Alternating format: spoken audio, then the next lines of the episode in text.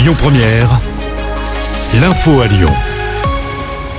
Bonsoir à tous. À la une, ces deux personnes prises en charge en urgence absolue après un grave accident qui s'est produit sur la 7 à hauteur de Ternay ce matin. Trois véhicules ont été impliqués dans le choc. L'origine du drame reste encore à déterminer. Un homme placé en garde à vue suite à l'incendie criminel du week-end dernier à Villeurbanne. On rappelle que deux personnes avaient été grièvement blessées, dont un homme de 57 ans qui est toujours entre la vie et la mort. Alors qu'il était gravement brûlé, il s'était défenestré depuis le deuxième étage. Le feu lui a pris conjointement dans deux bâtiments différents. Le métro, c'est oui. Le tram, c'est non. C'est ce qui ressort d'une consultation menée à Tassin la demi-lune. Elle a été réalisée par la mairie auprès des habitants de la commune au sujet du projet Théol, le tram express de l'Ouest lyonnais. Plus de 80% de votes sont en défaveur. 9 interrogés sur 10 militent plutôt pour un tracé en souterrain. Eux disent non au choc des savoirs de Gabriel Attal, mais plutôt oui au choc des salaires. Les enseignants sont dans la rue aujourd'hui un petit peu partout en France. Chez nous, le rendez-vous a été donné cet après-midi avec un rassemblement devant le rectorat.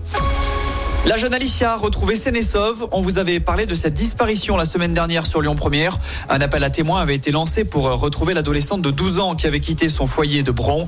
La police précise cet après-midi que la jeune fille a été retrouvée. On entre dans le Money Time, celui pour faire d'éventuelles emplettes. Les soldes divers se terminent ce soir. Après quatre semaines de rabais, les fédérations de commerçants semblent faire grise mine. Le syndicat des indépendants et des TPE évoque une baisse de 15 à 30 du chiffre d'affaires par rapport à l'année dernière. EasyJet va ouvrir une nouvelle liaison à Lyon-Saint-Exupéry. Vous pourrez vous envoler dès le 31 mars direction la Grèce et Athènes. Trois vols par semaine seront proposés. Comptez une centaine d'euros pour l'aller-retour. Les billets sont d'ores et déjà disponibles. On termine évidemment avec du sport en foot. Lyon épargné en Ligue des Champions. On parle évidemment des filles. L'OL féminin affrontera le Benfica Lisbonne en quart de finale. Le tirage au sort a eu lieu cet après-midi. En cas de qualification, les fenotes pourraient retrouver le PSG en demi-finale.